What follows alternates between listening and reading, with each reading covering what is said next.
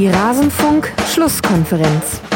Es geht darum, dass unser Auftrag erstmal ganz klar ist, hier in Mainz Menschen zu unterhalten, Menschen zu begeistern, um das Gefühl zu vermitteln, dass wir genau wissen, dass wir es für die Menschen machen. Alles zum letzten Bundesligaspieltag. Die Menschen begeistern, ja, das war das hehre Ziel von Sandro Schwarz, als er antrat beim ersten FSV Mainz 05 als Cheftrainer. Wir wollen mal abklopfen, wie hat das an diesem Spieltag geklappt. Und damit hallo und herzlich willkommen in der Rasenfunk-Schlusskonferenz. Mein Name ist Max Bost, ich bin der G-Netzer bei Twitter und Moderator dieses ja eigentlich Spieltagsrückblicks.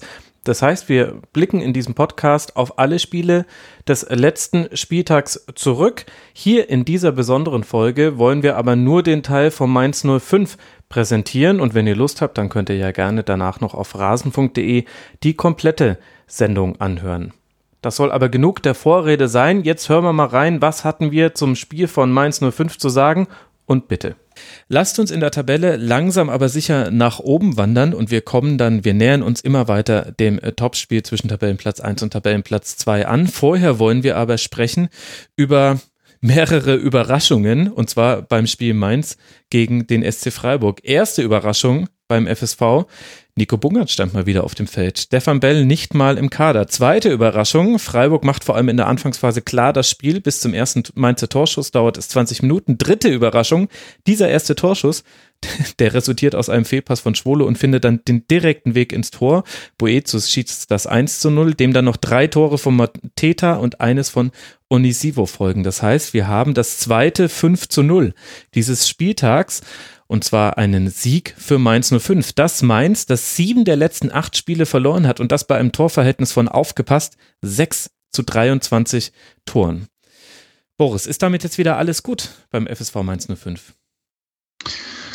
Oh, ja, gute Frage. Also ich fand das äh, Sandro Schwarz-Bashing davor oder zumindest die sehr, sehr lauten Kritiker, die es ja die ganze Saison schon gibt, auch schon relativ äh, übertrieben. Also mhm. so schlecht habe ich die Mainzer eigentlich äh, nie gesehen. Also klar, das war nicht der allerbeste Fußball, aber ähm, ich fand die Kritik immer ein bisschen überzogen und bezogen jetzt ähm, explizit auf dieses Spiel fand ich das aus Freiburger Sicht äh, absolut paradox und fast schon ein bisschen äh, ja, ich will nicht sagen schizophren, aber für die muss sich das anfühlen wie ein ganz, ganz komischer äh, Freitagabend, den ich so gar nicht verstehen würde als, als Freiburger. Also ich glaube, die hatten am Ende 70 Prozent Ballbesitz, wenn ich mhm. mich nicht irre, und doppelt so viele Torschütze. Ähm, kamen, so wie du gerade schon gesagt hast, besser ins Spiel, in allen Statistiken eigentlich überlegen. Ähm, vor allem in den ersten 20 Minuten auch hohe Ballbesitzanteile gehabt und das Spiel eigentlich souverän beherrscht.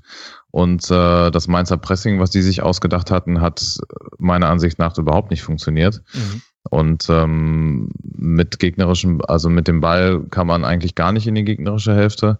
Und äh, ja, das 1-0 dann, äh, ich weiß nicht, ob man das als Dosenöffner bezeichnen kann, aber sowas habe ich dann auch schon länger nicht mehr gesehen. Und ähm, ja, Boetius hat dann seinen Abend, seinen überragenden Abend, finde ich. Also ich finde den schon länger richtig, richtig gut. In Ergebnissen hat sich das für Mainz dann seltener äh, äh, dargestellt, wie gut die Einzelspieler da eigentlich sind bei denen. Äh, aber ja, hat dann mit seinem Tor, den man auch erstmal so machen müsste. Äh, ich glaube, so, so ein Ding machen auch nicht äh, viele Spieler, so reaktionsschnell zu sein und den dann so technisch ja relativ anspruchsvoll dann direkt aufs Tor zu bringen. Mhm. Ähm, das fand ich sehr, sehr stark und danach äh, schwierig zu beschreiben, vor allem weil äh, ja, dass, dass es dann 3-0 zur Pause steht, äh, glaube ich, können sich die Freiburger nicht so wirklich erklären, weil man dann aus der Kabine dann danach kommt, eigentlich so wie man das Spiel angefangen hat. Man war schon wieder besser, man war schon wieder dominant, man hat schon wieder große Chancen. Mainz läuft dann schon wieder eher hinterher. Mhm. Ähm, und ja, dann äh, kommen die Freiburger dann mit Niederlechner und äh, Waldschmidt deutlich offensiver ins Spiel und sind, waren dann, glaube ich, am Ende in einem 4-4-2. Und ähm, Ja, zum, als, als prägnanteste Torchance habe ich dann die unfassbare Parade von Müller gegen Waldschmidt im Kopf. Also das war echt sensationell, so eine Reaktion. Mhm. Äh, wusste, wusste ich ehrlich gesagt nicht, dass der sowas drauf hat. Also ich hatte den eh nicht so wirklich äh, auf dem Schirm, ähm, den Müller, aber wie der den rausholt, das war echt richtig gut. Und äh, ja, um Long Story Short zu machen, äh, sehr, sehr komischer Abend für Freiburg und ähm, ich glaube, ein bisschen äh, geblendet vom Ergebnis die Mainzer. Also es war eine gute Leistung, aber ich glaube eher begründet durch ja unerklärliche Fehler von Freiburg und äh, herausragende individuelle Einzelleistungen auf Seiten der Mainzer. Mhm. Oder auch noch kürzer, ich hasse Fußball. also, also ganz ehrlich, ich. Gut, so kann man es auch sagen. Ich finde das super geil, wie Freiburg da nach Mainz kommt und als immer noch kleines Freiburg da einfach auftritt wie der absolute Favorit und mit 70 Prozent Ballbesitz die eigentlich in die eigene Hälfte drückt und auch wirklich guten Fußball spielt, eine richtig gute Tiefe im Spiel, ähm, schöne Läufe zwischen die Kette und auch hinter die Kette, viele Dreiecke im eigenen Spiel. Also das war die ersten 20 Minuten wirklich herausragend von Freiburg und auch dann, nachdem sie sich in der zweiten Halbzeit wieder gefangen hatten, ähm, auch wieder richtig gut. So und dass du dann 5-0 auf den Sack kriegst, ist natürlich also völlig verrückt eigentlich und das hat äh, Boris ja jetzt auch schon zu Genüge ähm, durchgesprochen. Also das waren aus diesen neun Schüssen dann einfach fünf Tore zu machen, darunter so viele Geschenke von den Freiburgern auch ähm, beim 1-0 angefangen, was natürlich am absurdesten war, aber dann auch natürlich, wo man den Freiburgern vielleicht einen kleinen Vorwurf machen könnte, in der Konterabsicherung nicht ganz so stabil, aber sie müssen halt vorne auch dann einfach ihre Tore machen. So, und dann hast du in der 50. Minute schon mit Stenzel eine relativ große Chance, ja. ähm, das 3 zu 1 zu machen. Und ich sag euch, wenn da das 3-1 fällt, dann erleben wir einen noch viel verrückteren äh, Fußballabend. Ich glaube, dann kommt Freiburg richtig auf Touren. Und vielleicht drehen sie die Partie dann sogar noch. Also das wäre denen durchaus zuzutrauen gewesen.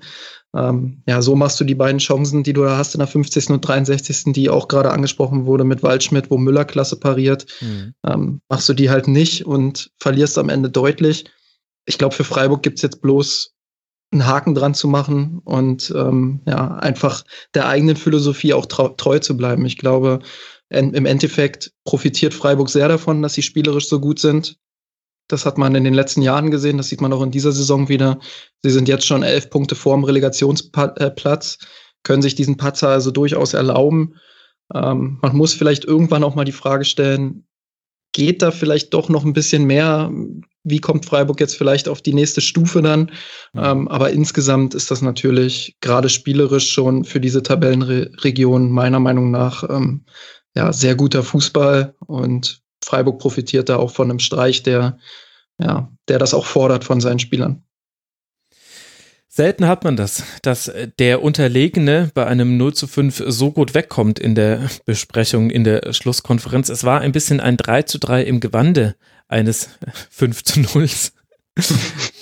Aber auf der anderen Seite gibt mir dann auch eine Qualität bei Mainz Flöten. Also wir haben schon die die Stärke von Boetius und Mateta angesprochen im Verwerten ihrer Torchancen. Ich fand aber auch, dass man gesehen hat, dass Mainz 05, und das ist schon bemerkenswert, die Lücken, die Freiburg geboten hat, auch sehr clever bespielt hat. Also das waren natürlich, also 1 zu 0, dieser Fehlpass von Schwolo, der direkt ins äh, eigene Tor fällt, den blenden wir jetzt mal aus. Das war natürlich äh, pures äh, Spielglück und dann funktioniert das. Aber dann die nächsten Tore, wie die ausgespielt waren, das war jeweils auch mit einem klaren Plan gespielt. Nicht nur dann der Konter zum 2 zu 0, sondern ich fand auch das 4 äh, zu 0 von Onisivo gerade eben in diese Drangphase hinein. Da gab es eben einen Raum und den hat aber Mainz dann auch sehr gut bespielt. Und ich finde das deswegen bemerkenswert, weil das mag man mit einem 5 zu 0 sehr schnell vergessen, aber das Problem von Mainz 05 ist unter anderem, dass man zu wenig Tore erzielt hat. Also vor diesem Spieltag waren es 28. Jetzt steht man mit diesem 5 zu 0 bei 33. Das liest sich jetzt schon deutlich besser. Aber das ist, neben dem, dass man immer wieder auch einige Tore zulässt, aber das war eines der Probleme von Mainz 05, dass man in Spielen gegen deutlich überlegene Gegner zuletzt jetzt häufig deutliche Niederlagen kassiert hat, unter anderem ja das 0-6 in München Aber dass man die knappen Spiele gegen Gladbach, gegen Hertha, das eine 0 zu 1, das andere 1 zu 2, Werder würde ich sogar mit dazu nehmen, weil da hatte Werder gar nicht so viele Chancen und hat daraus ein 3-1 gemacht. Da ist man wesentlich daran gescheitert, dass man seine Chancen nicht verwertet hat. Dann hätte man jedes dieser Spiele hätte deutlich anders laufen können bei einer besseren Chancenverwertung. Und das war in diesem Spiel einfach viel, viel besser und vor allem auch nicht nur zufällig besser, sondern ich fand auch, dass man, dass man da Laufwege gesehen hat, die Sinn ergeben haben, dass man da ein Spielverständnis bei den Spielern gesehen hat. Und das wollte ich jetzt hier noch mit reinwerfen, weil mir Mainz 05 sonst fast ein bisschen zu schlecht weggekommen wäre, auch wenn es natürlich richtig ist zu sagen, dass da halt auch glückliche Elemente mit dabei waren bei diesem 5-0. Absolut, da stimme ich dir auch vollkommen zu. Ähm, für mich ist das so ein völlig verrücktes 5-0, wo ich irgendwie beide Mannschaften loben kann. Ähm, und ich genau, für fand den auch, war es super, ne? ja, das auf jeden Fall. Ähm, Wäre vielleicht noch besser gewesen, wenn Freiburg dann auch die Chancen gemacht hätte, aber ja, das ist dann Meckern auf hohem Niveau, wenn man fünf Tore sieht. Nein, also das, das war natürlich so. Also Mainz hat tolle Konter gespielt, ähm, tolle Laufwege auch gehabt, ähm, Freiburg auch richtig ins Schwitzen gebracht, wenn sie dann diese Konter gelaufen sind. Ähm, da würde ich dann, was ich vorhin gesagt habe, mit der Konterabsicherung bei Freiburg, das würde ich vielleicht so ein bisschen hinten anstellen, weil ich meine, über wen reden wir hier? Wir reden nicht über Bayern gegen Real Madrid oder so, sondern Freiburg gegen Mainz. Natürlich sind da vielleicht auch dann mehr Fehler dann auch vorprogrammiert. Und Mainz hat das einfach wunderbar, wunderbar ausgenutzt und tolle Konter gefahren. Deshalb an der Stelle auch ein Lob. Und was man auch sagen muss, diesmal hatten sie die Spielgeschichte auf ihrer Seite. Das war aber oft genug auch in, in dieser Saison nicht der Fall. Also sie hatten auch oft genug durchaus Pech, beziehungsweise wie du es auch gesagt hast, Unvermögen in der Chancenverwertung. Ähm, sie haben sich mit den fünf Toren jetzt auf 33 Tore hochkatapultiert und sind damit auch ihrem Expected Goals Wert von 34,29 ein bisschen näher gekommen. Also vielleicht ist das auch einfach dann ausgleichend am Ende.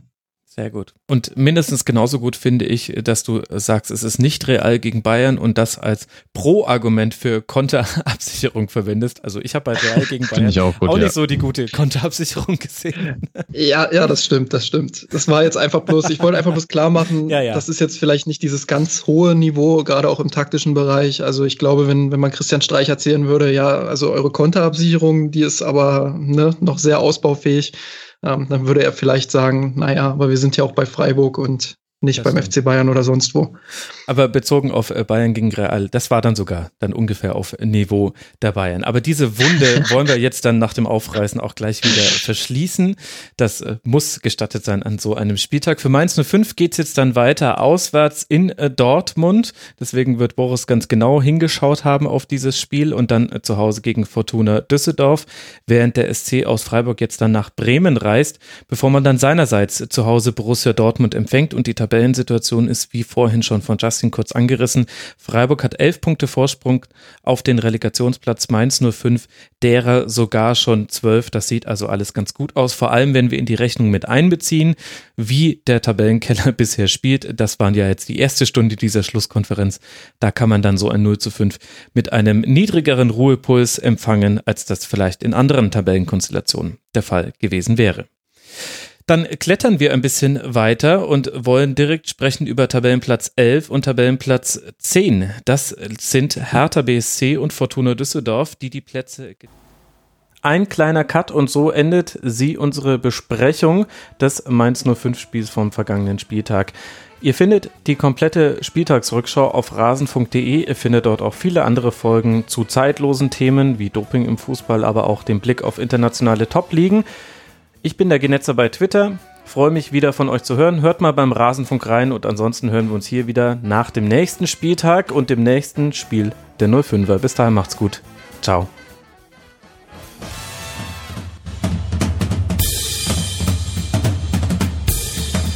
Das war die Rasenfunk-Schlusskonferenz.